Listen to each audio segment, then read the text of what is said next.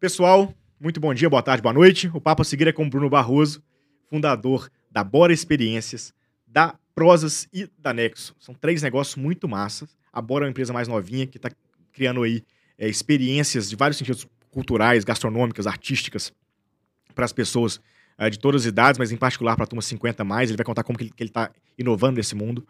A Prosas é uma plataforma super importante que conecta empresas que querem fazer algum tipo de investimento social ou ambiental com quem está captando dinheiro nesse sentido, ONGs, negócio de impacto social e ambiental, enfim, é um negócio super importante no mercado brasileiro, vale muito a pena conhecer. E Anexo ajuda a turma que tem projetos uh, de captação de recursos de alguma forma filantrópicos, né, de editais e tal, a se preparar para fazer captações. Então, assim, são três papos muito legais em um só. O Bruno sabe muito de negócio, sabe muito de empreendimento. Então, assim, a forma que ele pensa o negócio, que ele criou lá atrás, os desafios que ele teve, as dicas de livro. Enfim, a gente, fala, a gente vai desde turismo até é, é, grandes mudanças aí é, no mercado de filantropia brasileiro. Tá muito bom o papo. Vem com a gente.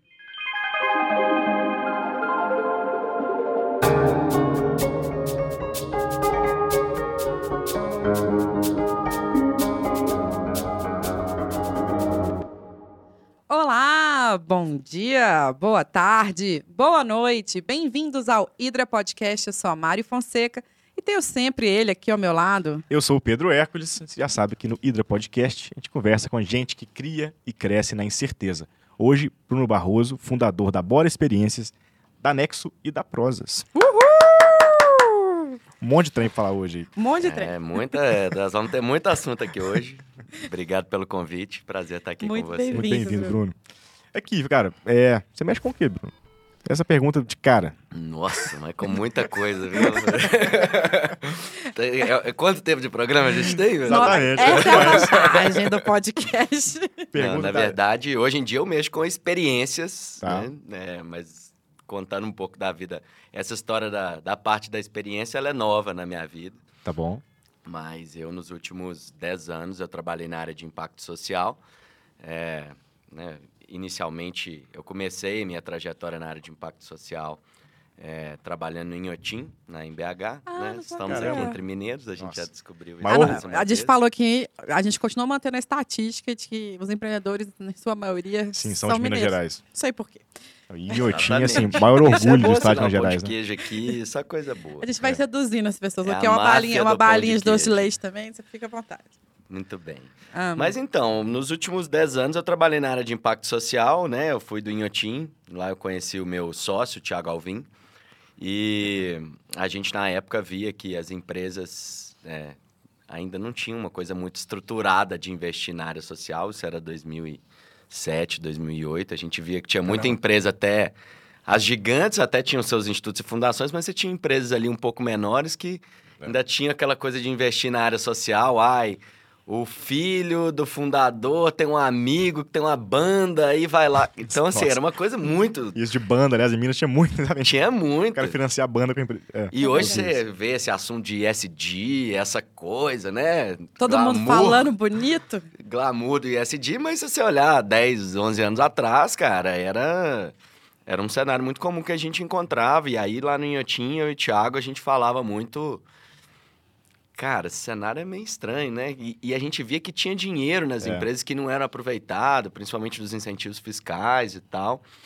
E aí a gente.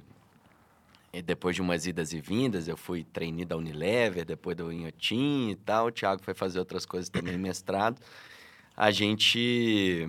A gente resolveu fundar a Nexo, isso era 2011. Ah, é, começa pela Nex. Começa pela Anexo. A Anexo é a filha mais velha. É, A Anexo é uma empresa de, de consultoria na área de captação de recursos, né? Ela foi também se transformando ao longo do tempo, mas a gente nasceu com ela com o objetivo de ajudar as empresas a investir na área social de forma mais organizada e sistematizada. É, Enfim, a Nexo deu certo, a coisa começou a andar, mas a gente logo cedo percebeu que que a gente queria montar uma empresa que na nossa cabeça na época era uma empresa que ia matar a Nexo no futuro. A gente tinha essa Tá. visão assim. Cara, essa coisa de consultoria, um pegar na mão do outro, é, isso tá fora de moda. A Uber estava começando a lançar aquela coisa assim de fazer as coisas com mais escala, esses encontros. A uberização de a tudo. uberização de tudo, né? E a gente falava assim, cara, a gente precisa arrumar uma forma, porque a gente, assim, a gente percebia naquele momento, né, como Nexo, que o nosso papel era muito de ser um. O nome Nexo justamente vem nisso, um, um tradutor das relações entre terceiro setor e, e as empresas. É, a gente falou assim, cara, a gente pode fazer isso com mais escala, né? Porque hoje Sim. depende do Bruno e do Thiago pegar na mão da empresa, pegar na mão do, do projeto, da ONG e os dois conversarem. E aí o Prozis nasceu daí, em 2015, né? Então o Prozis está fazendo agora sete anos. É, que foi onde eu entrei, descobri um mundo que eu nem sabia na época que existia, das startups, né? E aí, enfim, aí a história vai. Mas, Yeah. como, mas como foi isso? A, a Prozis começa. Ela, ela, ela, ela- ela vai fazer essa ponte digitalmente. É isso. Entre, entre quem, quem tem Exato. dinheiro a doar e quem tem. Que, É, na verdade, aprovado. como que funciona, né? Qual que é a tese quando a gente começou o Prosas e que a coisa depois se mostrou verdadeira? Tá. É... Cara, você tem empresas, por exemplo, como o Itaú, que atua no Brasil inteiro, Sim. né? Que tem projetos que, te- que influencia no Brasil inteiro, que tem clientes no Brasil inteiro. E a gente começava a perceber, por exemplo, que o Itaú só investia em projeto de São Paulo. E quando eu falo Itaú, eu poderia transformar o Itaú em qualquer, Qualquer outra grande empresa, empresa. grande empresa Cuja sede está em São Paulo. onde a sede está em. São Paulo É. né? Só que o que, que acontece? Cara, é, existe terceiro setor no Brasil inteiro, Sim. o terceiro setor busca as empresas e as empresas começaram a ser cobradas também de Diversidade, de, De diversi- acesso. de não um- só de, de, de tipos de projetos, mas de geografia também, né? Até por questões de relações governamentais, né? Você acha que o Sim. governo do Tocantins ou do Pará não cobra as empresas para investir ali no território? Então as empresas começaram e, e a gente via que o, o empreendedor social, a ONG que estava lá no Nordeste, que estava fora aqui é, é, da perto da Avenida Paulista aqui, tinha dificuldade para chegar no Itaú. E o Itaú, o Gerdau, a Vale, enfim, Aham. queriam começar a ver que elas precisavam se aproximar desses projetos, né? Então o Prosas ele nasceu como um lugar para esses encontros acontecerem de forma digital, né? Então hoje para quem investe na área social e aí não só as grandes empresas, mas também governos, o Prosas é uma plataforma é, de gestão do investimento na área social. Então, que eles recebem os projetos, eles avaliam os projetos Tá. das ONGs do Brasil inteiro, eles escolhem quais projetos vão receber o recurso, eles monitoram como que esse recurso está sendo utilizado. Né? Então, Nossa. isso do lado do investidor social, a gente tem uma plataforma, uma tecnologia Um back-office ali de acompanhamento mesmo do- Exato. do que está fazendo. para fazer o que, que ele está fazendo na área social. E do outro lado, a gente criou um hub de oportunidades de captação de recursos, principalmente na figura dos editais. Então, hoje, uma ONG que quer saber sobre editais no Brasil, eu tenho, eu não tenho muita dúvida de dizer que o Prozis é uma das principais fontes de informação sobre editais no Brasil. Então, ele entra ali, ele consegue descobrir qual empresa que está, eventualmente, com edital aberto para a área de educação e que cabe um projeto do Maranhão, por exemplo. Então, Pô, perfeito isso. então a gente Sim. fez esse encontro aí digitalmente, né? Que é, que é um- que é um meio de campo muito, enfim, muito, muito assimétrico de informação. O cara, o cara tem, ele vai no Ministério da Cultura, sei lá, e tem aprovado um projeto de captação que incen- incentiva a cultura, mas daí quem tem dinheiro para isso, eu não sei, e aí um pouco você, você vai resolver esse, esse problema de informação desse mercado mesmo, né? Isso. E, e porque as empresas, assim, no fundo, elas querem elas querem comunicar o que que elas ainda mais hoje com essa pressão de, de SD, de sustentabilidade, até para fins Sim. né, de, de bolsa mesmo, de mercado. Sim. É, as empresas querem comunicar o que, que elas estão fazendo, que tipo de projeto ela investe, onde que os recursos dela na área social estão indo. É, então, acaba que o Prosas e os editais, são um ativo de comunicação muito importante hoje para as empresas, né? Então, E aí, vocês, vocês trabalham, se eu não me engano, né, Bruno, com, me corrija se eu estiver errado, mas não só com a lei de incentivo, mas também outros editais de projetos que, que às vezes vai ser o investimento próprio da empresa. Então, a empresa Tá. está buscando fazer uma ação local lá no Maranhão.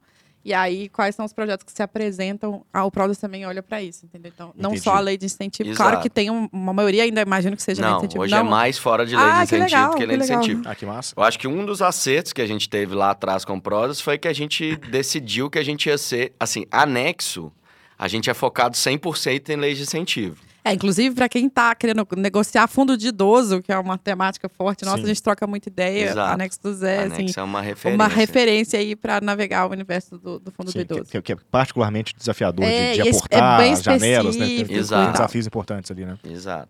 Então, assim, anexo hoje é focada 100% em leis de incentivo. Tá. O Prozas já nasceu agnóstico com relação à fonte de financiamento. Então, hoje a gente trabalha governos que têm que fazer eh, chamamentos públicos e usam o Prozas com recursos próprios do governo.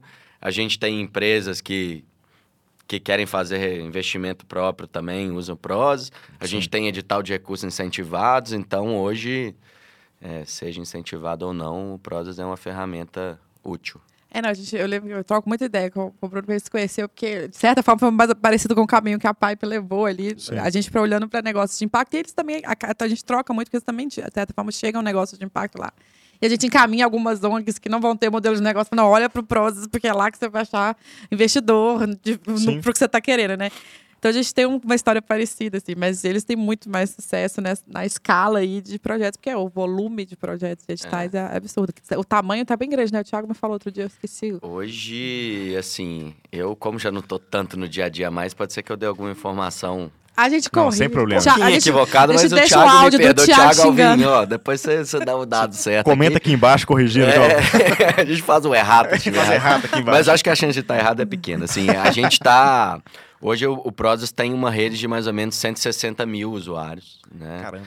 É, isso contando pessoas físicas, coletivos, ONGs propriamente ditos, né?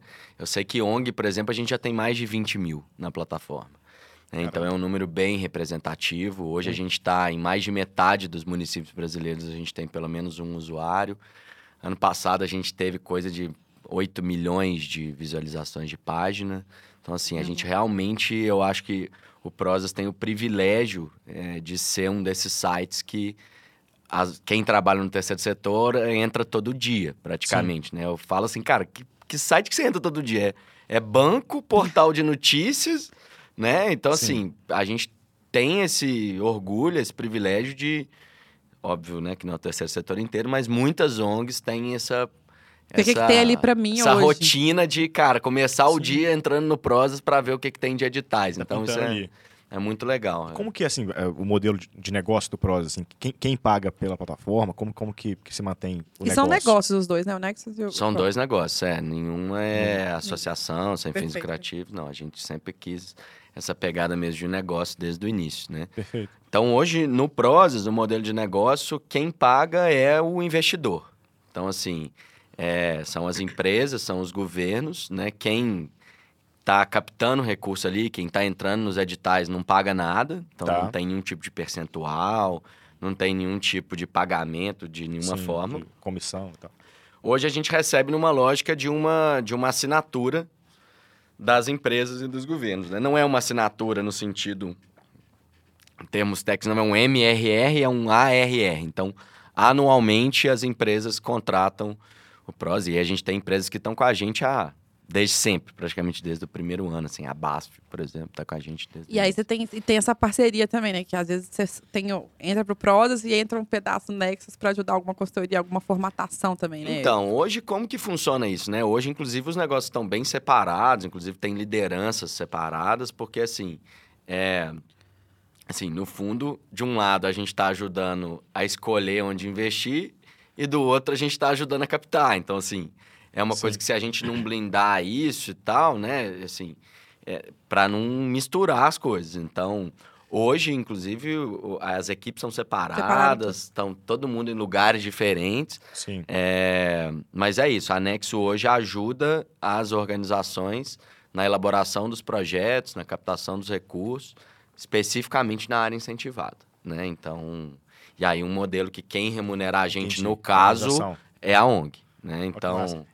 Se fosse um banco de investimento, é o buy side e o sell side. Você está atendendo É. o comprador ou o vendedor, exato. entre É aspas, aqui, né? É isso. A gente tem no lado da Nexo, né? A gente tem um modelo de, de assinatura, então, esse é a assinatura mesmo. Então, as, todas as, as ONGs que são clientes da Nexo hoje pagam para a gente uma, uma mensalidade, Tá. né? Porque eu falo, é, é, é como se a gente fosse um, um termo, assim, no mundo das startups, um SDR as a service. Tipo assim, em vez da, da ONG contratar um, um, um captador, que às vezes é uma pessoa que às vezes nem tem experiência na área social, não tem acesso aos É. investidores, não tá, é, ela, em vez de contratar alguém dentro de casa, ela terceiriza essa figura que vai fazer a captação, que vai fazer as abordagens às empresas, e a gente já entra com equipe de design para fazer uma apresentação legal, a gente entra com contatos, a gente entra com ferramentas de e-mail, a gente entra com né, elaboração de projetos. Então, para a ONG vale mais a pena eventualmente contratar anexo e já entrar com, já cortar um caminho, Sim. né, do que eventualmente contratar alguém dentro de casa. A curio- ideia é que isso não seja a ideia é que em algum momento ela vai andar com as próprias pernas. A gente fala que a gente não quer cliente para sempre, Aham. né? A gente quer em algum momento que ela aprenda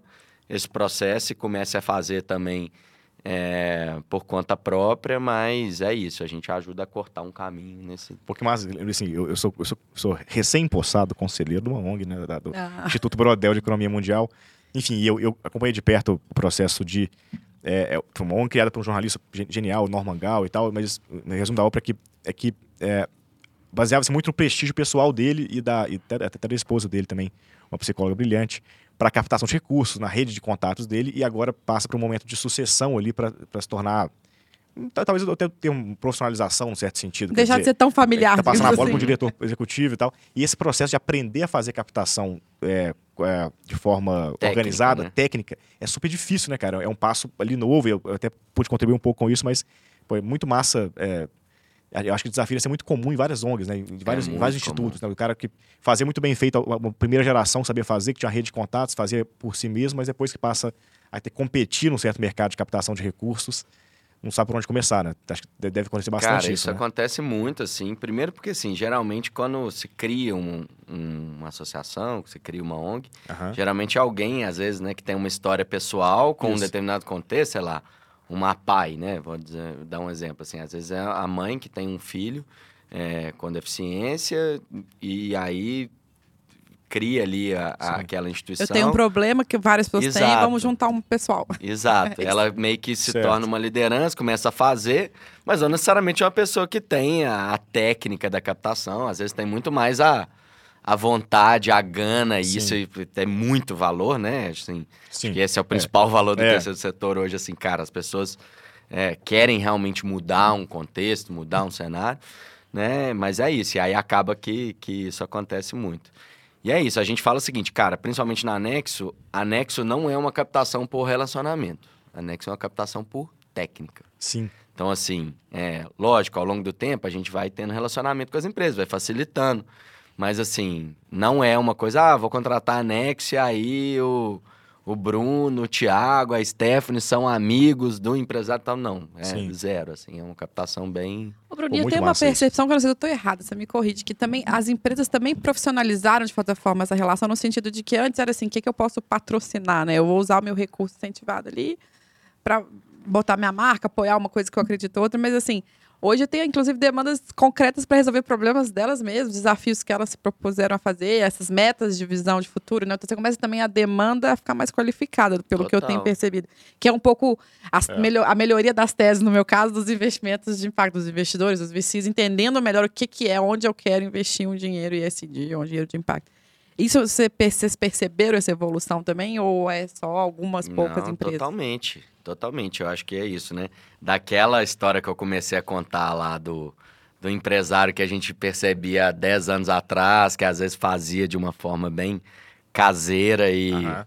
o filho tem um amigo do projeto lá, não. No caso agora, isso tem passado por um amadurecimento, tanto por conta dessa, dessas questões mesmo, né? Uma visão mais estratégica do- desse da recurso? Do, do lugar social dentro da estratégia, de como que isso gera engajamento dos Sim. colaboradores, essa questão do propósito, né? Essa cobrança que as empresas estão tendo cada É. vez mais por uma atuação social, ambiental, consistente e estratégica, né? Então, assim, é, o Prosas tem sido muito demandado nisso, né? Até porque, assim, o Prosas, além de um braço tecnológico, a gente tem também um braço de inteligência, né? Que ajuda, inclusive, as empresas a, a avançar nessas teses, né? É, eu, eu, pra mim é quase o smart money chegando também nesse lugar, entendeu? Assim, tipo, É. você não é qualquer, não é qualquer lugar que você vai gastar. Tem, um, tem Exato. onde você entrega melhor e você vai usar bem também, né? Essa demanda vem. até Assim, o Bruno foi, foi, foi trainee da Uni- Unilever, você falou, né? Eu fui do Itaú.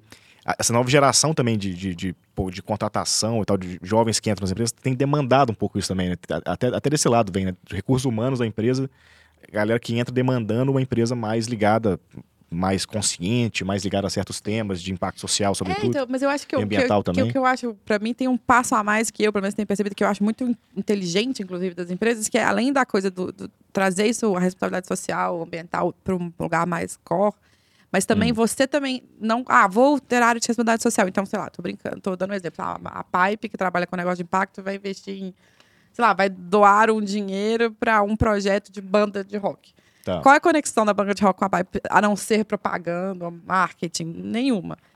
Hoje não, hoje ela fala, não, pera, o que, que é que eu, sei lá, eu preciso apoiar ali lá, projetos da floresta amazônica, porque eu uso recursos da Amazônia e aí eu quero fazer essa integração. Hoje tá, Entendi. tá, o dinheiro também tá mais inteligente, assim, Perfeito. o uso Tá- dele, tá mais sabe? assim? integrado com a é missão onde da eu posso empresa, o contribuir mais, onde eu posso acompanhar mais. Eu tenho visto uma sofisticação assim acontecendo que, que eu acho interessante, que é qual a brincadeira de startup. Você vai fazer uma startup que você acha legal, você vai ser um, É. apoiar ou você vai olhar para na sua cadeia onde tem coisas que podem ter touch points ali com os negócios. Eu vejo um pouco a sofisticação, eu acho inteligente, mas eu, eu não sei se isso chegou em escala assim. E eu acho que o que é mais curioso, assim, eu me lembro sempre de um, de um livro que eu li na, sobre a área de investimento social, que conta um pouco da trajetória do investimento social no Brasil, né? Por exemplo, os institutos e fundações, quando eles começaram a ser criados há 30 anos atrás e tal, era justamente porque as empresas achavam que o investimento social tinha que estar desconectado do negócio.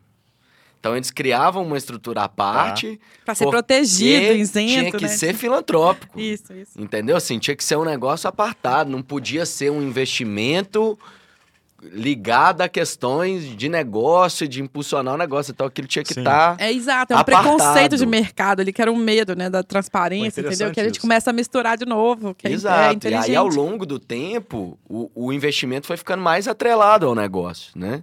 Então, aquela coisa que os institutos e fundações tinham lá num passado, de que tinha que estar apartado do negócio, porque investimento social é filantropia, não posso Sim. misturar, eu não estou tem, fazendo no interesse porque é eu em quero. prol do mundo só. Exato, não tem interesse de negócio aqui, é só porque eu quero mudar o mundo.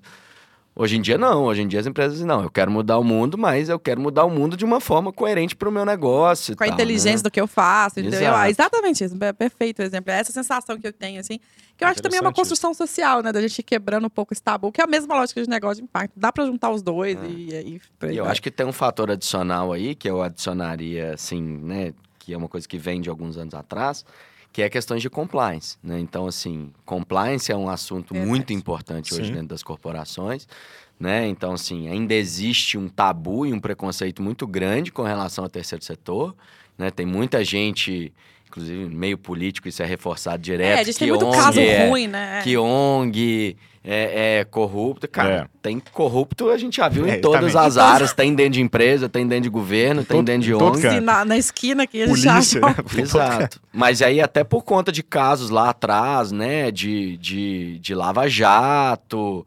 mensalão, essas coisas que estouraram e que pegaram o mundo corporativo É. em cheio, é, isso impactou também no investimento social, porque, cara, hoje uma das coisas que o Prosas mais faz é ajudar é, empresas nos seus processos de compliance. Então, assim, Prestação dessas contas também. prestação de contas, como que o recurso está sendo utilizado, se aquela organização tem alguma coisa que pode eventualmente né, É, ser... Criar um risco que você não quer ter, é isso? Exato, pode ser arriscado de alguma forma. Então, assim, essa sofisticação veio também por questões de compliance e de governança. Porque Perfeito. É, você, complica o problema dos dois jeitos, né? Você aumenta a complexidade e o compliance, por outro lado, você também fica mais estratégico no negócio. Exato. Mas eu acho interessante, eu acho uma, uma- eu Fico feliz que a gente tenha sofisticado um pouco essa relação de impacto e negócio. Foi interessante isso. que Eu lembrei, lembrei do papo com o Matarazzo que a gente teve aqui, né? André Matarazzo, a família Matarazzo, enfim. Lá atrás, não só lá atrás, o tempo todo, inclusive hoje, tem uma história de filantropia brilhante, importante. Também o Hermídio Moraes, lá com o Votorantim, tem um monte de grandes empresários brasileiros aí do século XX que fizeram um monte de coisa, mas de verdade, é, mas não. Por um modo, é interessante notar que, de fato, pa- aparentemente sempre muito longe do negócio ao longo dessa história toda. É. E agora vai se juntando. Muito legal essa, essa É, história. o É, Antônio gosto Emílio de Moraes, por exemplo, né, É. tem, as histórias dizem que todo dia de manhã ele ia cedinho para a Beneficência Portuguesa, Exatamente. né, que é um projeto É um hospital de São Paulo brilhante, que- brilhante. Que, ele foi o cara que. que ele botou foi de pé. ali o... Eu não sei se ele foi o fundador, acho que foi, mas... Sim, então é isso, ele... Mas Sim. ele era um hospital, Não, e né, a área de preservação ambiental com- também, que fazendas de- que ele foi comprando para preservar e tal. É. uma filantropia do dinheiro próprio e Exato. separado do negócio. Muito Que eu massa. acho que era cultura mesmo, É, né? que era e que era agora você possível começa ali, a fazer, não, peraí, a empresa tem como fazer também, É, né? Você não precisa separar, assim, não precisa estar no- na pessoa de uma pessoa única que, que inspira, assim. Eu acho bem interessante. Mas, Ah, eu queria propor pra É. gente falar do da Bora. Boa experiência, pois é. Porque é o recente filho e eu estou super curiosa filho- porque eu acho que eu quero entender esse mercado de experiências, porque eu também acho que é uma tendência chegando aí forte. Bora. Pós-pandemia, cada- queremos experiência, queremos experiência. Exato. Me conta aí, como é que foi essa história? Você deixou a casa arrumada e foi viver uma nova experiência, é isso? Então, o que que... Eu acho que assim, né? A pandemia veio, revolucionou um monte de coisa e É. revolucionou também as nossas vidas, total, né? E aí, cara, eu no meio da pandemia ali e tal, comecei a perceber que eu não tava mais, assim, motivado e feliz com o dia a dia do negócio, assim, sabe? De ser o, o gestor do dia a dia e tal. Eu sempre fui, né?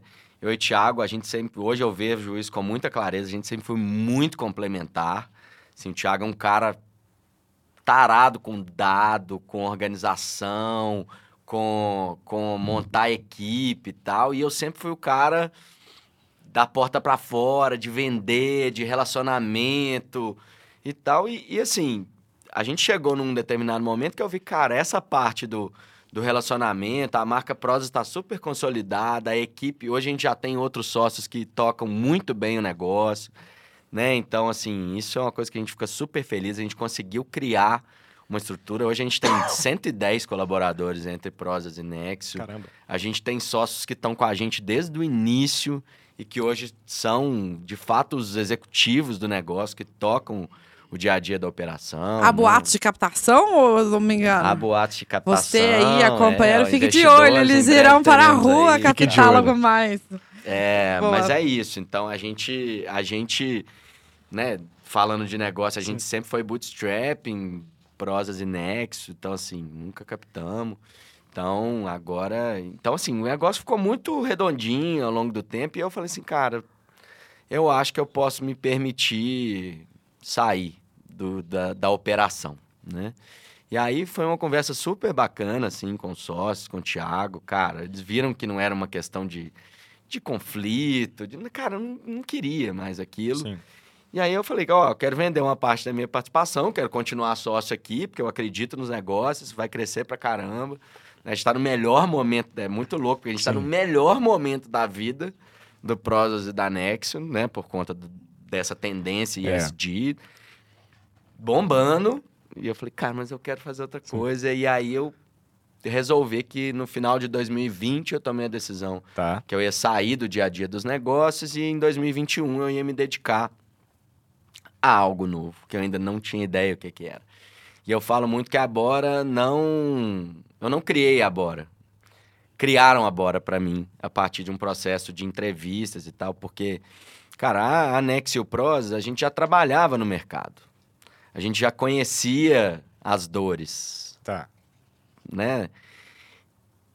Quando eu falei, cara, eu quero empreender de novo, né? Aquela mosquitinho do empreendedorismo estava picando. Começar, né, Bruno? Eu gosto também. de- É, Vamos de começar. Como é que tirar do começa esse papel negócio? e É, é. Eu falei, cara, dessa vez eu vou fazer de uma forma muito mais metódica essa, esse ato de empreender. Então, primeira coisa que eu falei assim, cara, qual tendência que existe no mundo que no mundo inteiro isso tá valendo, né? Tá.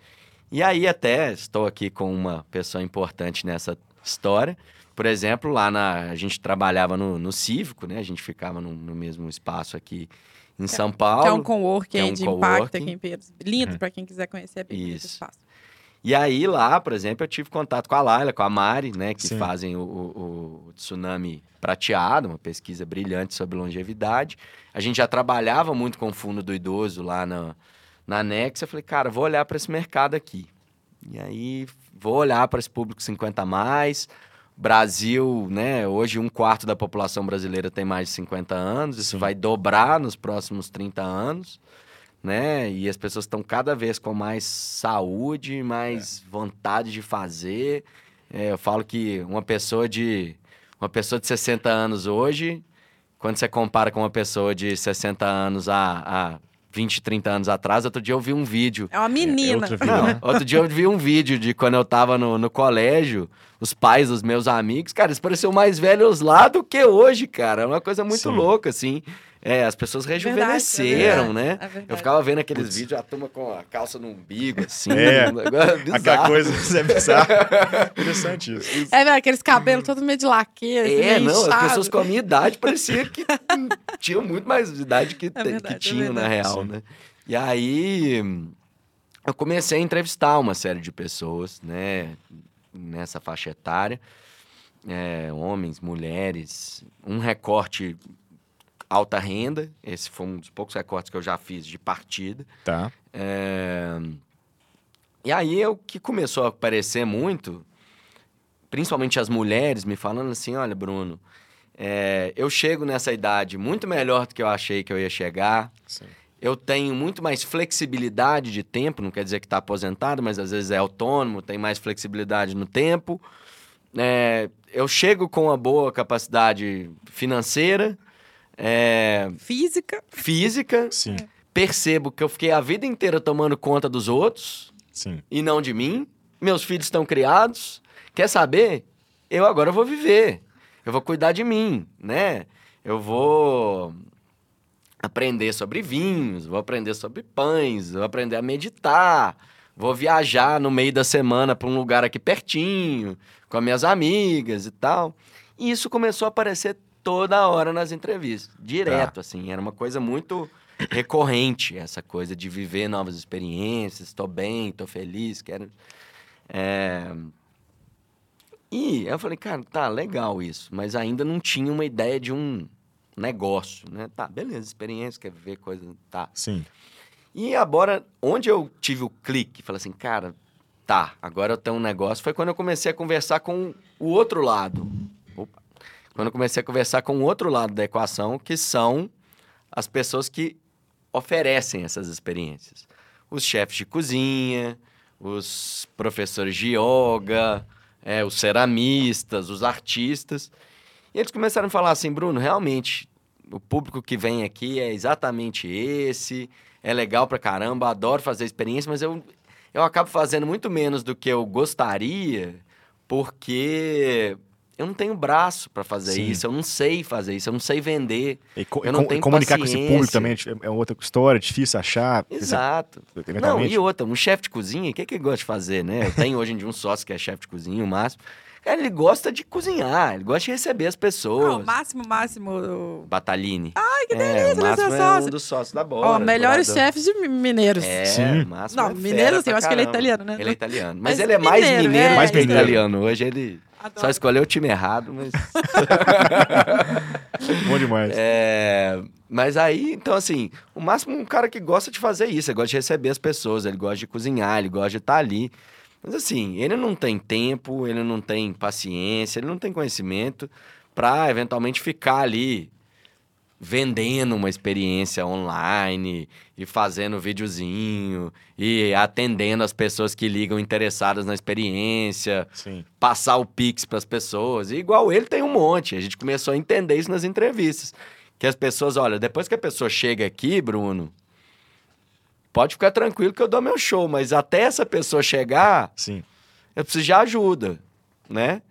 Então, foi aí que eu vi o potencial que a Bora tinha como negócio, que é, cara, e se eu conseguisse ajudar essas, esses profissionais, esses criativos a monetizar essas experiências com mais recorrência Tá. e, obviamente, aumentar o estoque de experiências para esse outro lado que quer viver novas experiências e às vezes e o que eles me falavam também aí pensando de dor do outro lado né do dor de quem está buscando experiência Sim. eu perguntava tá mas onde que você fica sabendo dessas experiências onde você procura ah Bruno eu jogo no Google mas o Google me conta do show do Pericles ao CCBB ao... então assim tem informação pra caramba ali mas não tem curadoria É.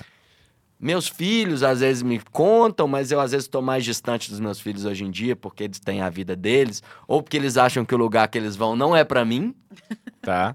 Sim.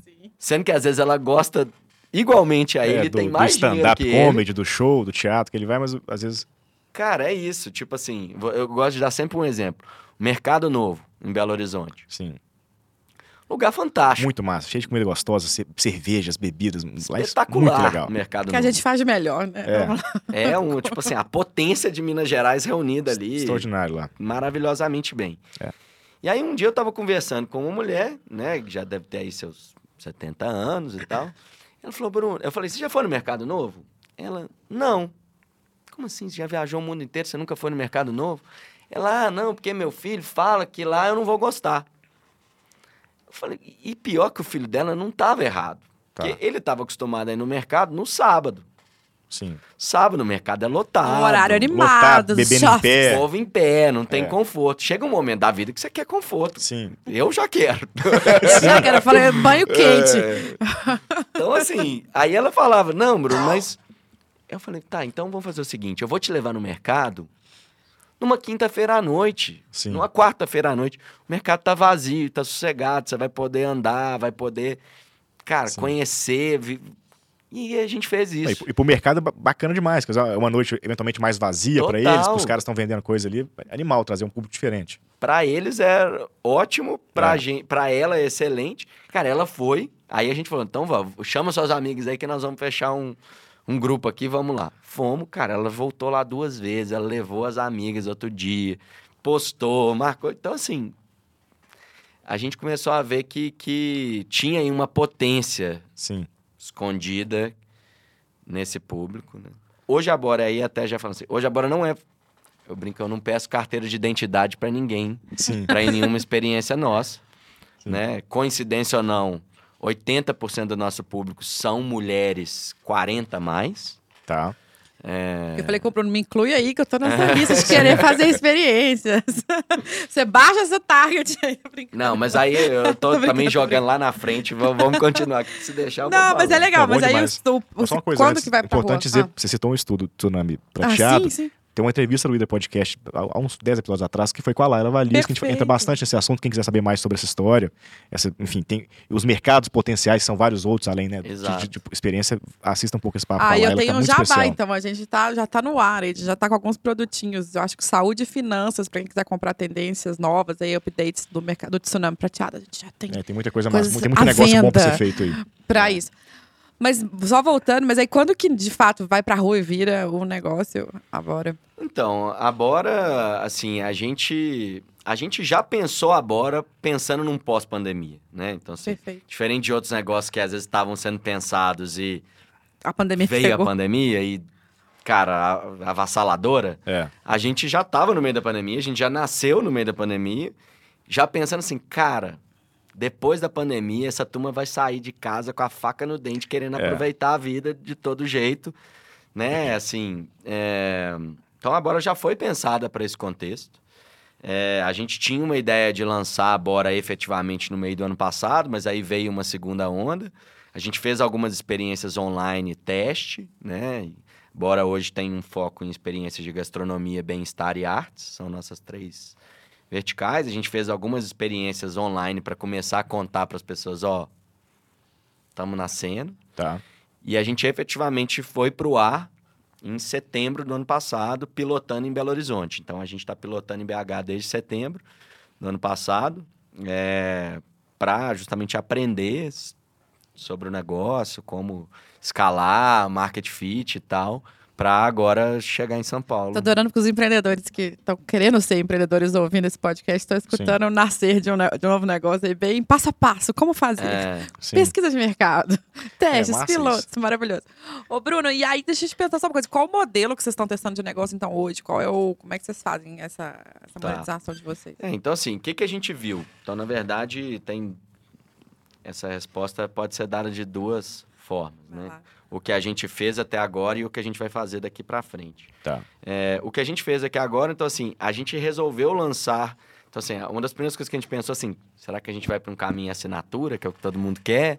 Será que a gente vai para um caminho marketplace? E a gente escolheu ir, pelo menos nesse início, num caminho marketplace. Por quê? Marketplace, a pessoa não tem nenhuma obrigação de te pagar, assim, antecipadamente nada. Sim. A gente poderia colocar as experiências ali e ver qual experiência vende mais, qual que é o ticket médio é, que as pessoas estão dispostas a pagar, é, quais são os gargalos que impedem eventualmente as pessoas de irem, é, como que esse parceiro de experiência se engaja ou não.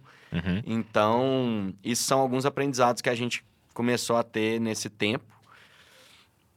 É, mas hoje, então, a gente foi para um caminho, então, de... Como se fosse um marketplace de experiências, né? Então, hoje, a gente faz uma curadoria dos parceiros que estão na plataforma. Então, hoje, ainda não é qualquer pessoa que fala assim, ah, eu quero vender uma experiência na Bora, como eu faço. Não é uma coisa plug and play. Então, a gente tem uma curadoria, o Máximo, a Paty, né? O Máximo na parte de gastronomia, a Paty Tavares, é, que é dona do Brasil, empresária da Fernanda Takai, uma baita de um- uma produtora, uma profissional incrível.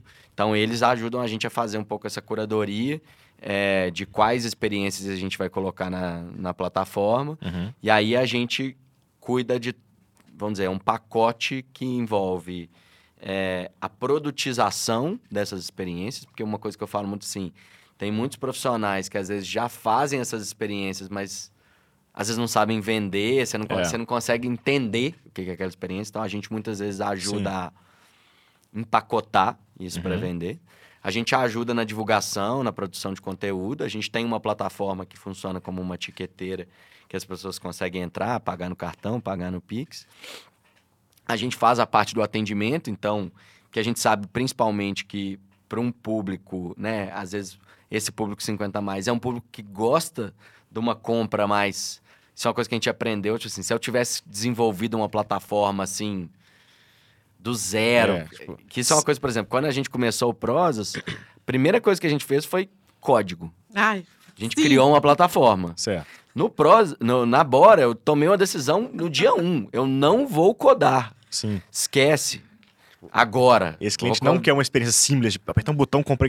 Ele quer, É. ele quer conversar, Cara, ele quer entender. E hoje tem ferramentas que você consegue utilizar no mercado de forma muito Quando acessível. precisa fazer uma super BI plataforma, igual eu também Exato. cometi o mesmo erro lá. E aí, o que que acontece? Hoje as Sim. pessoas, ho- hoje o comportamento que a gente vê, é as pessoas entram na plataforma, veem a experiência que eles querem e vão pro WhatsApp.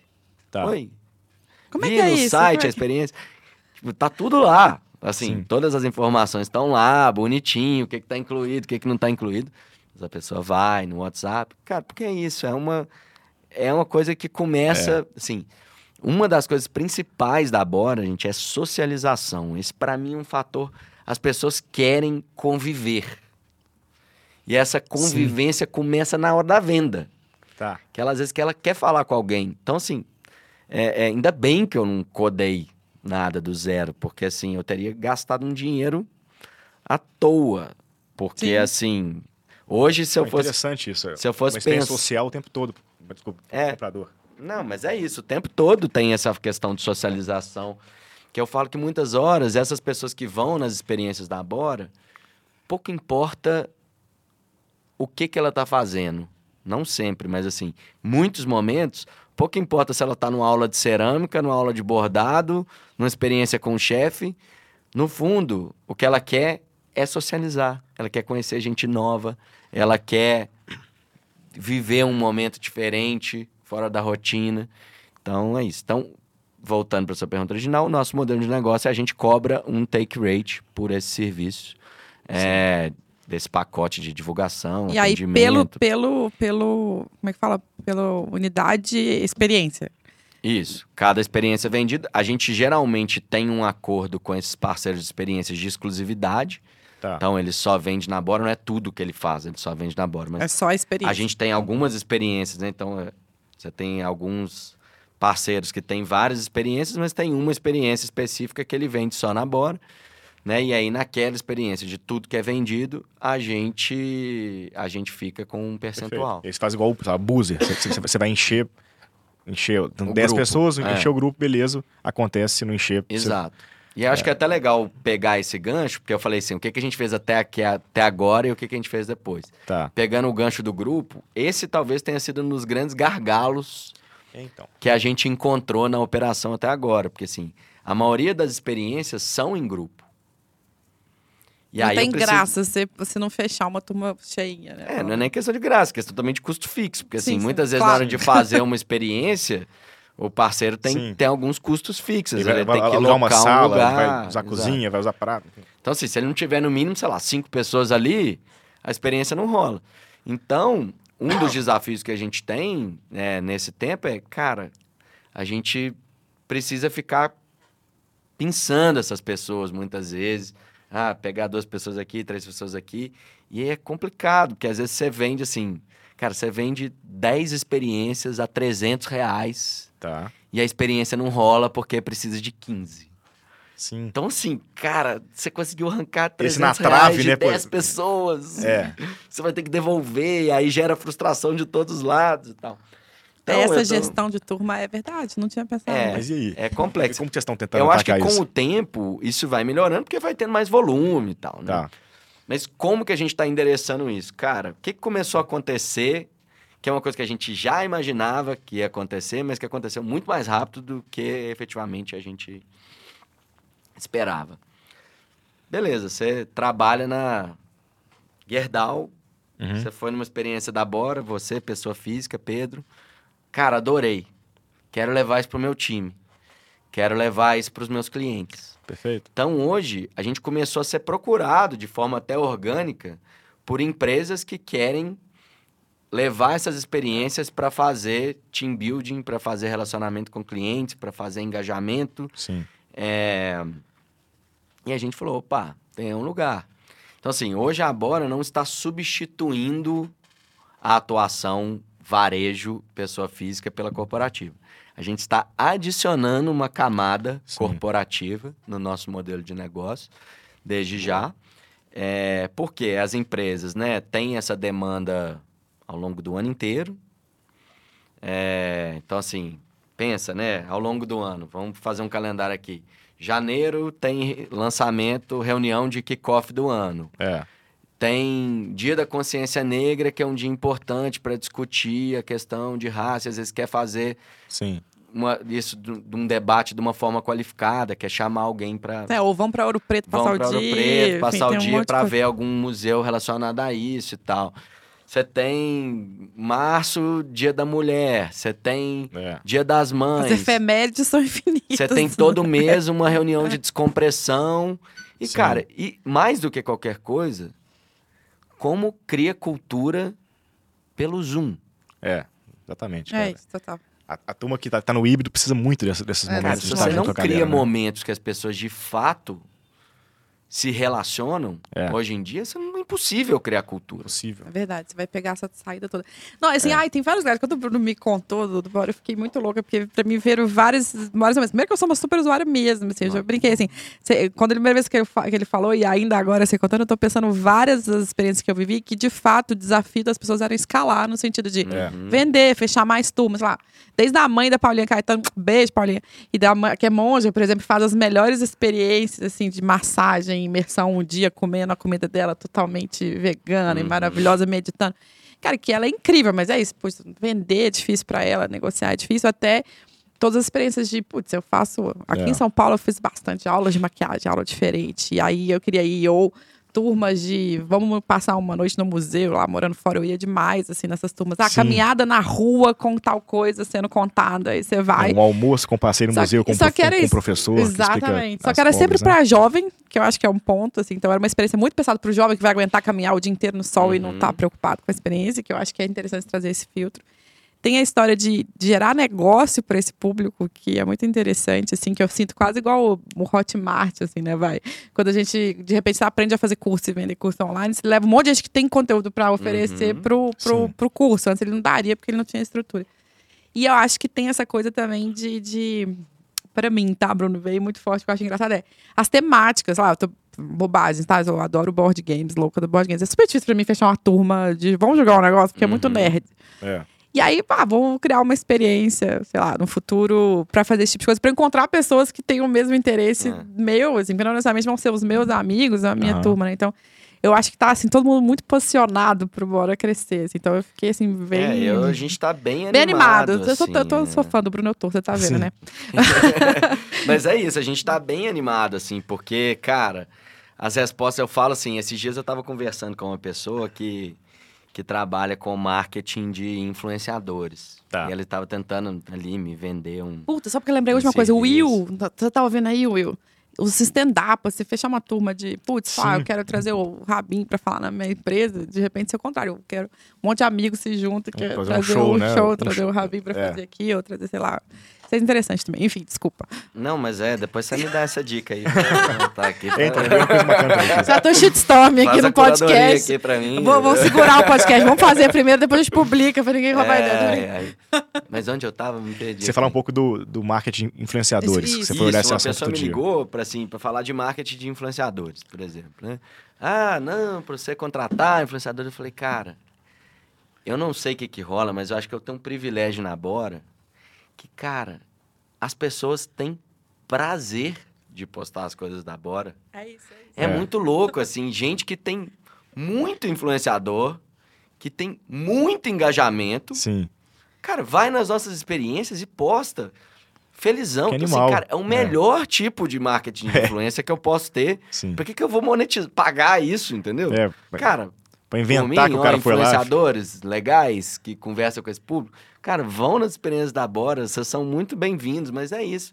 É, é, cara, direto aparecem uns influenciadores que eu falo assim, cara, cara gigante.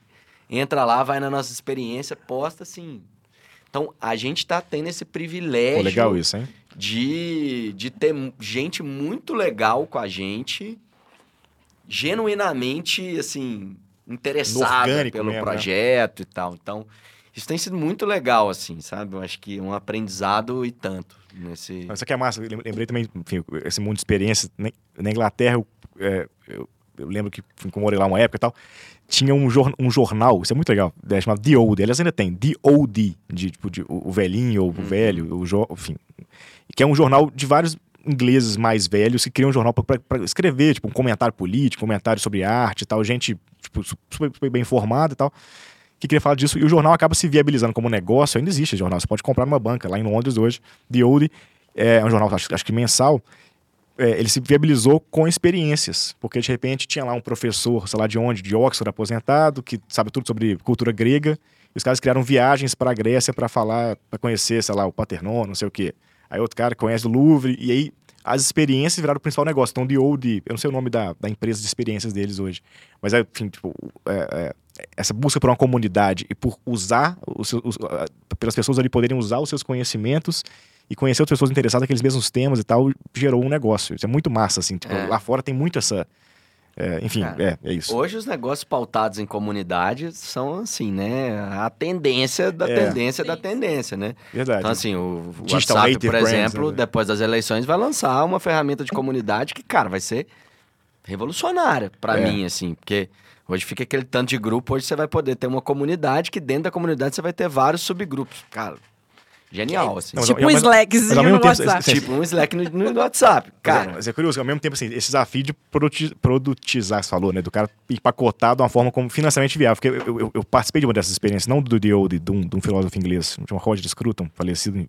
Enfim, era uma semana, dez dias. Cara, era tanta coisa tão bacana. E pelo preço, eu falei, cara, esse cara não tá ganhando dinheiro, não tem a menor chance dele estar ganhando dinheiro com isso. Porque é isso, é, é- é ele, a esposa, uma amiga, mon- montaram uma experiência para falar de filosofia, para conhecer a Inglaterra, para tomar bons vinhos, para não sei o quê. O- o- só assim, eu- pensando a DRE na minha cabeça, porque não faz o menor sentido você agora tá fechando a conta. Não tem como o cara gastar, tomar, botar esse vinho na mesa dos alunos e levar para ter um ônibus que leva para todos esse negócio, tem ingresso, tem, tem quarto de hotel, tem comida todo dia, né? É, é, enfim, café da manhã, jantar, almoço e tal. E não fechava, assim. Eu acho que no caso dele, beleza, era, uma- era uma outra coisa, mas deve ter muita gente fazendo já essas coisas que não, que não consegue É. viabilizar. É mais, é mais um faz por prazer, porque tem muito prazer, como você falou, o, o chefe tem prazer em cozinhar, o filósofo tem prazer em trocar ideia com as pessoas e tal. Mas, mas tem muita chance de transformar em bons negócios para elas também, né? Pra poderem viver disso por um- uma parte da sua renda, de, de fato, virem disso, Total. né? Vir disso, né? É, e pegando de novo um gancho numa coisa que você falou, é assim, até pensando assim, que tipo de experiência tá na Bora, né? Isso é uma coisa que foi muito importante também, Sim. assim, nessa construção do negócio. Porque assim, hoje você tem muita gente trabalhando com a perspectiva do turismo. Isso. Né? Isso. Turismo no sentido que você vai pegar um É. avião, Pra ir Disney. pra não sei onde e tal. Cara, primeiro, a pandemia mostrou para as pessoas que tem coisas incríveis do lado da casa delas. Tá, tá. Então, assim, você ficou trancado, você não podia sair do país, você não podia viajar pra longe. Você pegava seu carro e ia pra Serra da Mantiqueira e falava: caramba, tem uns Perfeito. queijos maravilhosos, uma, uma toscaninha, né? Com as devidas. Sim. eh, Dadas as devidas Proporções. proporções. Nosso, nosso queijo é melhor, é isso que quer dizer. É, isso que você Exato, quer é. Nosso dizer. queijo é mais gostoso, esse é o ponto. Então, assim, as pessoas começaram a viver isso. Sim, então, sim. criou uma condição melhor para isso acontecer. Né? Hoje tem um termo no mercado do turismo que chama de, eles chamam de staycation. É, o stay de permanecer e o cation do vacation. Ah, tá. Tá. Então, o staycation é você ser um turista dentro da sua própria cidade. Isso é uma das grandes tendências. Porque, assim, cara, quantas vezes você viaja por ano? Um pouco, assim, uma, duas vezes, é. beleza. O ticket é alto, ticket é alto, mas você viaja uma, duas vezes por ano. Cara, quantas vezes você pode fazer experiência perto da sua casa? É. Toda semana. É só você trocar o restaurante por uma experiência com o chefe. Então, assim, Sim. a gente trabalhou muito numa perspectiva que o orçamento para coisas como a Bora já existe. E já existe com recorrência. Né? Então, hoje, com quem que, é, quem que é meu competidor? Meu competidor É o restaurante. é o restaurante, Teatro, tá, é o enfim, teatro, é o o lazer. cinema. Aham. Porque é isso, a gente está se posicionando num lugar de lazer pro dia a dia. Né? Então, esse tipo de experiência. E são experiências que a gente tenta que sejam simples, dentro da devida proporção, assim. Tá. É, quando eu falo de simples, é, cara, você não precisa, às vezes, de uma... Porque, assim, você não precisa de uma grande produção para viver uma experiência incrível. A gente tem uma experiência lá em BH, que é o, o- o- com o Renato Moura, inclusive um abraço pro Renato, fera, é, que é o experiência com o gongo no pôr do sol, que ele toca um, um gongo, né, que é um, um, é um sound healing, né, Sim, é, num pôr do sol maravilhoso na cidade. caramba. Mas é isso, só depende de um espaço bonito, que é o Satya Luz, maravilhoso, lá em BH. Um gongo que o Renato coloca no carro e leva. E as pessoas Sim. ali. Cara, isso é uma experiência. Que demais isso. Muito legal isso. Que às vezes a gente pensa em experiência, tipo assim, cara, É e aí tem que ter o talher de É. tal forma, um negócio caro. Não, não precisa ser caro, né? É, não, e me veio também, assim, todo, Pô, esse, todo isso, esse hein? universo de confrarias, né? O povo, a gente, o povo tem um monte de confraria, mas como é que eu entro numa confraria? Como é que eu participo de uma coisa? É, de Geralmente vinho, você tem que charuto, ficar buscando, né? é, os charutos, ou confraria, sei lá, ou até um. A gente tinha, né? A mãe fazia isso uma época, os amigos dela juntavam, pagavam professores de filosofia pra ir lá em casa e juntavam os Uhum. amigos, dividiam a conta, compravam um bolo. Putz, se, se isso existe aberto, a gente nunca abriu, porque, né, não sei lá, a gente nu- nunca imaginou, mas É. que seria um negocinho. Mas, ó, imagina, eu poderia abrir. Não, vou te contar e uma coisa que aconteceu hoje, Vamos. literalmente. Acordei de manhã, meus pais moram num condomínio em, em Nova, Nova Lima, Lima, perto lá. de Belo Horizonte. Acordei com uma mensagem de um grupo de pessoas do condomínio que criou lá um grupo que chama Encontros. Cara, pensa isso. Como é que dentro chama? Do Lucas, não é isso, não, né? Do, do Que Lucas? Lu- Lucas que tem de música lá, lá no, no Retiro, não é, não, né? Ah, não. Porque tem Não, um de não, música. sim. Não, porque eles estão fazendo um de é, o música Lucas, o, o, clássica o também no Pederneiras, os Retiro. caras se juntaram pra fazer, fazer, fazer teatro no Rio das Pedras. É. É, mas é isso, teatro tipo e assim, música clássica, desculpa. tem lá um... Um grupo encontros no tem- condomínio. Cara, e é um condomínio mais longe da cidade, que eventualmente você não vai dar Sempre. preguiça de pegar o carro e ir lá. Sim.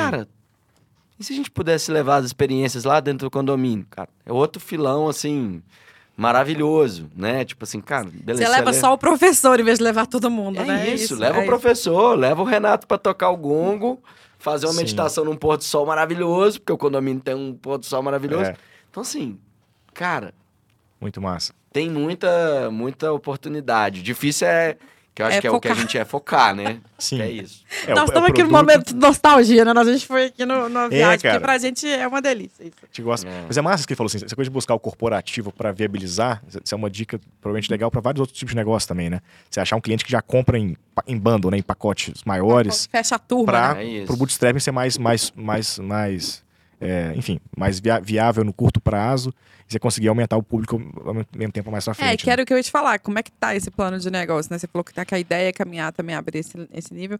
Mas vocês estão captando, vão começar dinheiro próprio? Como é que estão? Vocês são Então, três sócios? gente- Como é que vocês estão aí de É. estrutura? Isso, isso é uma coisa que também eu decidi com a Bora que ia ser diferente do Prosa. Então, assim, o Prosa e Anexo foram bootstrapping a vida inteira. Sim. Tem muitas vantagens, assim, é, inúmeras vantagens. Só, Só só, que o 100% ritmo- alinhado. Só que o ritmo É outro. É outro. Sim. E aí eu falo assim, cara, eu tô num momento da minha vida que, assim, o custo de oportunidade é muito alto, né? Assim, cara, poderia estar no mercado ganhando uma grana, então assim. Então, agora eu já escolhi fazer isso de uma forma mais acelerada. Tá. E para acelerar, a gente fez isso com captação. Então, a gente captou, né, uma primeira rodada aí com alguns investidores anjos para poder rodar um MVP com mais Sim. fôlego, né? Porque é uma coisa Perfeito. difícil, você tá o tempo todo ali com a água batendo, é, é complicado. Então a gente, a gente captou um, um primeiro recurso agora para essa questão de product market fit, para entender esse Ó, o mercado. Rigonati ficando orgulho dele agora Sim. aí, ó. Ah, tô... Product, O mar- quê? product mar- market fit. Ele Não, fala porque- da importância disso. Ah, o Rigonati, tá. que é o investidor da Cela, que a gente sempre menciona aqui, porque é ele que puxou a nossa orelha pra abrir o, Ah, o o podcast. Tá. E ele sempre fala, Product Market Fit, eu É, lembrava sim. com esse assunto. Não, é bem Desculpa. legal. A Stella é, É. é foda. É foda, não, mas eu rio do, do, do- É, sim, sim. Eles Mas eu ri- têm aquele podcast. Tem, tem, tem, Tem. tá no Spotify. Até mudaram. Inclusive no LinkedIn tem vários, eles têm feito textos, enfim, a Stella produz conteúdo muito legal, É, assim. Bem bons conteúdos. Mas você dizia, bom, então pegar uma grana Mas pra, a gente pra buscar um MVP. Fez uma primeira captação para esse MVP, Uhum. né? E a ideia é, cara, a gente está chegando em São Paulo agora, né? Então a ideia é que julho a gente comece a colocar o- os pés aqui. Quem ia amar isso era seu falecido Sim. Gilberto Menstein, lembrei dele agora. É a cara dele. É a cara dele, ele ia É, amar continua. fazer O- o- o- é, o isso pela tem cidade. isso, o né? Catraca coisa. tinha, lá na origem ele tinha essa É, ideia. de, de trazer um, E depois, enfim, foi pra coisa da alguns mídia eventos, social alguns eventos da cidade, é Mas ele tinha essa É, coisa ali da Vila espírito, Madalena né? e tal. Ah. Mas é isso. Então, assim, a gente está num movimento agora de, de entrar em São Paulo, né? Então, a gente está, vamos dizer, fazendo um processo de curadoria agora das Sim. experiências em São Paulo, conversando com uma série de pessoas, assim como a gente fez em BH. Né? Hoje, em BH, a gente tem aí entre 30 e 40 experiências no catálogo e isso cresce. e Isso é legal que hoje as pessoas começaram a procurar a gente também Legal. para fazer a experiência. Então hoje já não é mais um processo que só eu preciso ir lá falando, "Ô, vem cá, me ajuda aí, vamos fazer uma experiência junto. Sim. Então, agora começa a ter um processo também ativo das pessoas me, me procurando. Mas aí a ideia agora é entrar em São Paulo, até para. Porque assim, né, a gente sabe que o grosso do mercado corporativo está aqui, É. né? Então, até para a gente poder efetivamente atender bem as empresas aqui de São Paulo, a gente está nesse processo aí de curadoria das experiências aqui, justamente para ter um catálogo que faça sentido para o setor corporativo. Lá em BH, a gente já está começando a pilotar com algumas empresas e procurar algumas empresas de lá. Inclusive, se você é de alguma empresa de Belo Sim. Horizonte, que está nos assistindo, quiser falar sobre experiências corporativas, me liga. Tá o contato aqui embaixo, os arrobas ó. todos aqui embaixo. Boa, boa. Me liga, então. Mas é isso, então a gente já tá fazendo isso em BH, que a coisa já tá rodando. E aí se organizando para vir para São Paulo. E aí sim, se a gente entender esse cara, achamos um modelinho que funciona, hora de escalar, aí a gente vai fazer uma captação mais. Beleza.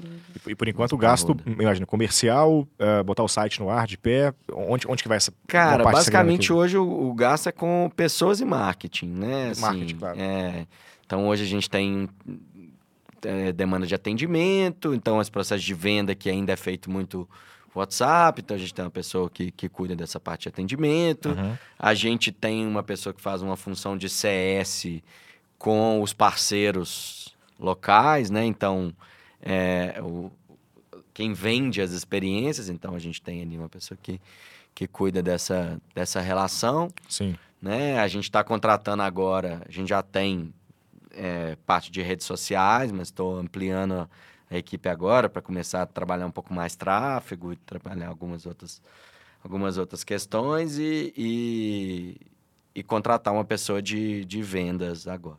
Né? Boa. E assim, eu tenho um gargalo que é bom, então eu vou até contar aqui, se você está nos Conte. ouvindo. Boa.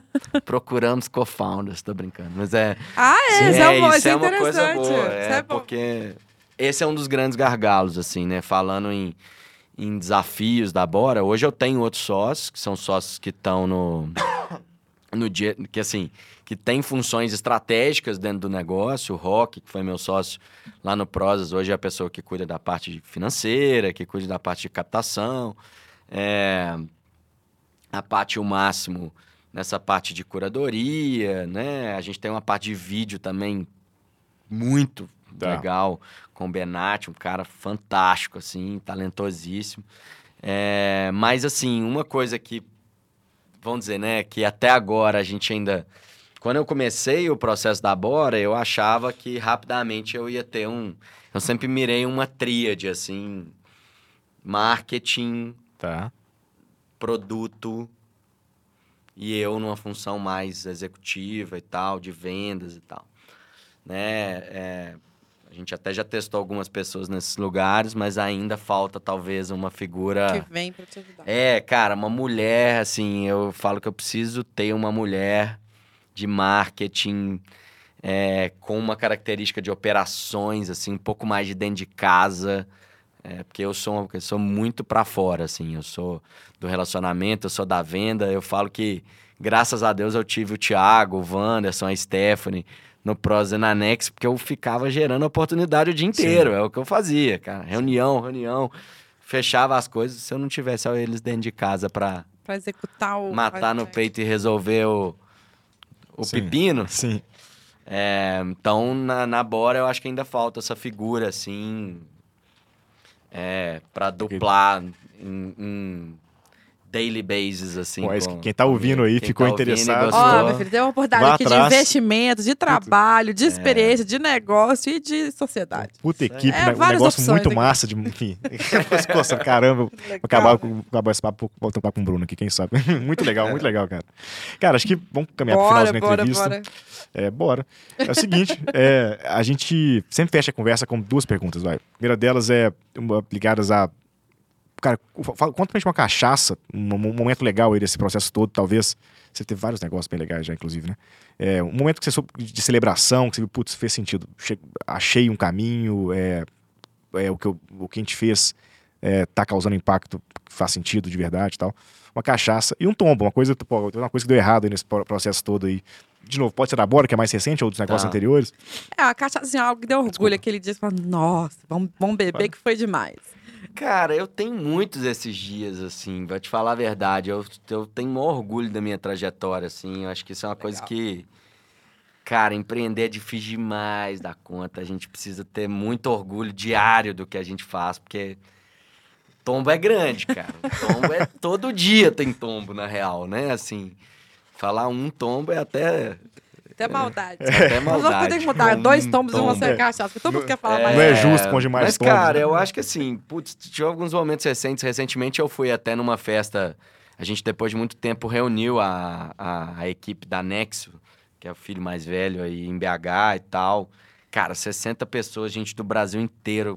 Cara, eu vi aquilo, deu, deu orgulho. Só falei, caramba, 60 pessoas. Pô, Hoje um caralho. negócio que eu não preciso estar aqui mais. Sim. Cara, tá rodando, tá crescendo. Então, assim, isso me deu muito orgulho, assim. Ver um negócio que eu não tô ali mais, que nem o Thiago tá ali mais no dia a dia. A Stephanie hoje é a pessoa que lidera, junto com a Auriela. Então, assim, cara, genial, assim. É, Eu- cara, pra mim foi um dia que eu An- E andando fiquei- com as pernas pró- próprias, enfim. É, muito fiquei feliz, assim. Aham. E ainda mais, cara, hoje eu tô nesse processo com a Bora, eu falo assim, cara, é difícil demais. O que, que eu tô fazendo? Empreender de novo. muito bom. É, que eu tô tipo fazendo assim, terceira aí vez que eu vejo faço aquela isso. galera e falo assim, cara, daqui a pouco a Bora vai estar nesse tamanho também, vai estar maior. Então, Sim. é isso. Então, eu acho que isso foi muito legal. Cara, tem um outro momento também, que eu acho que esse eu falo que pra mim foi game changer, assim, quando eu falo... Eu falo assim, cara, a gente lá atrás, na, na Nexo, a gente tava ferrado, cara, ferrado. A gente tava assim... Isso era 2000 e... Cara, a gente abriu o anexo finalzinho de 2011, achava que 2012 ia bombar, deu tudo errado, o Thiago trabalhando em outro lugar, né, para poder Sim. gerar alguma grana para pagar. Então, eu até vi alguém falando outro dia, contando um caso parecido. Então, o Thiago trabalhava numa consultoria, pegava, então ele trabalhava Pegava a maior parte lá. do dia lá, pegava o dinheiro lá, botava aqui para me remunerar um pouquinho e Sim. tal. E aí, tipo assim, 2012 foi um ano difícil pra caramba. E aí surgiram, no final de 2012, surgiu uma notícia de dois incentivos fiscais para a área da saúde, o Pronon e o Pronas. É, o Thiago já tinha uma trajetória na área da saúde e tal, e a gente já trabalhava com incentivos fiscais. Ninguém estava ouvindo falar daquilo, a gente falou, cara, vamos, vamos apostar nisso aqui, vamos ver o que que dá. Tá. Começamos a cutucar todo mundo, a gente virou um grande agitador, foi no GIF, falou com as empresas do GIF todos, falou com o governo. Cara, fizemos uma aposta, assim. E aí, 2013 era o ano que o primeiro ano de funcionamento do Pronon e do Pronas. Sim. E aquelas coisas de governo, né? Até o final do ano a gente não sabia se o negócio ia dar certo ou não. Sério, 2013, se não tivesse o Pronon e o Pronas funcionando, a gente tinha largado ali. Tá. E aí, cara, a gente aprovou, na época, acho que, sei lá, 13 milhões em projetos. Tá. No Pronon e no Pronas, né? E, cara, antigamente, antes do Pronon e do Pronas, você vai captar na área da cultura, a gente captava 100, 200 mil reais. Uhul!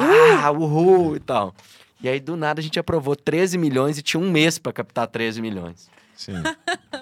Aí eu liguei pra uma Bora empresa, achar Eu projeto. falei, não, ferrou, né? Tipo assim, vai dar errado. Tipo assim, vai dar errado. Um mês pra achar 13 milhões. Aí, beleza, a gente tava um tempão conversando com as empresas, É. com essas empresas grandes, apresentando, falando do Pronon e do Pronas e tal.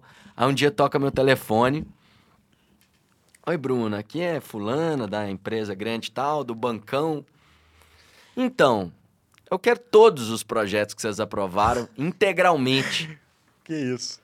Eu falei, eu liguei pro Thiago. Raspou falei, a "Você não mesa." Tá entendendo o que, que aconteceu agora.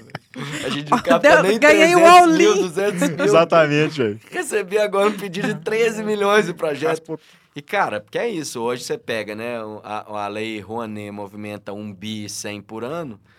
Pronon e Pronas é um quarto cada um deles. Então tem 250 milhões de Nossa. potencial Sim. no mercado. E a gente tinha 13 milhões na mão. Então, assim, 5%, né? Tipo, estatisticamente é fácil de, de captar. Só que a gente não tava, né, nem acreditando. E, cara, Pronon e Pronas foi game changer total pra gente, assim. Caralho. Na- a gente saiu de uma empresa que estava praticamente fechada no final de 2012, 2013, sei lá, 2013, para uma empresa que em 2014 já devia ter, sei lá, uns seus 10 funcionários. Hoje a gente Caralho. capta só na Nexo 100 milhões de reais por ano né, Legal. de incentivos fiscais. Então, Ó, belas foi um histórias. momento- esse foi um Muitas momento. que eu boas histórias. Um tombo que virou uma pirueta, tá igual?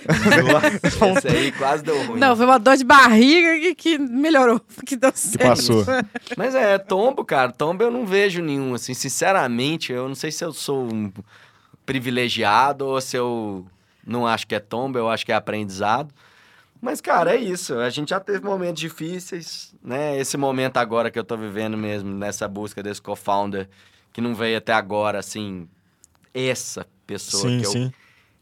Sabe? Aquela pessoa que você acorda de manhã e fala assim, é essa pessoa, assim. Ainda não, não, não veio, mas vai vir. Então, assim, cara, é aprendizado. Bom. É, Bom demais. É isso, né? Agora eu pedi uns- umas dicas. E aí, Bruno, vou- pra botar pressão, a gente tem a melhor lista Ah, de dicas dessa internet para empreendedores. E não precisa ser dicas de negócio, pode ser dicas da vida, Uma experiências. experiência, pois é. Podem ser podcasts, aulas de música, pode ser qualquer coisa. Não, já, já teve jogo, já teve Call of Duty também, já teve Já funk. teve. Cara, teve, preciso teve lembrar o tudo. nome desse livro.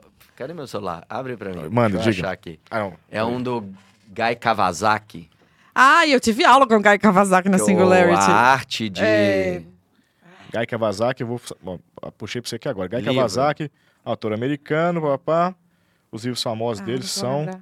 Tem alguns. A arte Arte de, de- começar? A Art arte of the de Start? começar 2.0. Sua cara. Arte de Cara, esse livro, na boa, isso é checklist pra empreendedor. Arte de começar 2.0 Isso de é checklist, cara. É bizarro. Bela referência. Não, tem um pouco que eu pensava em.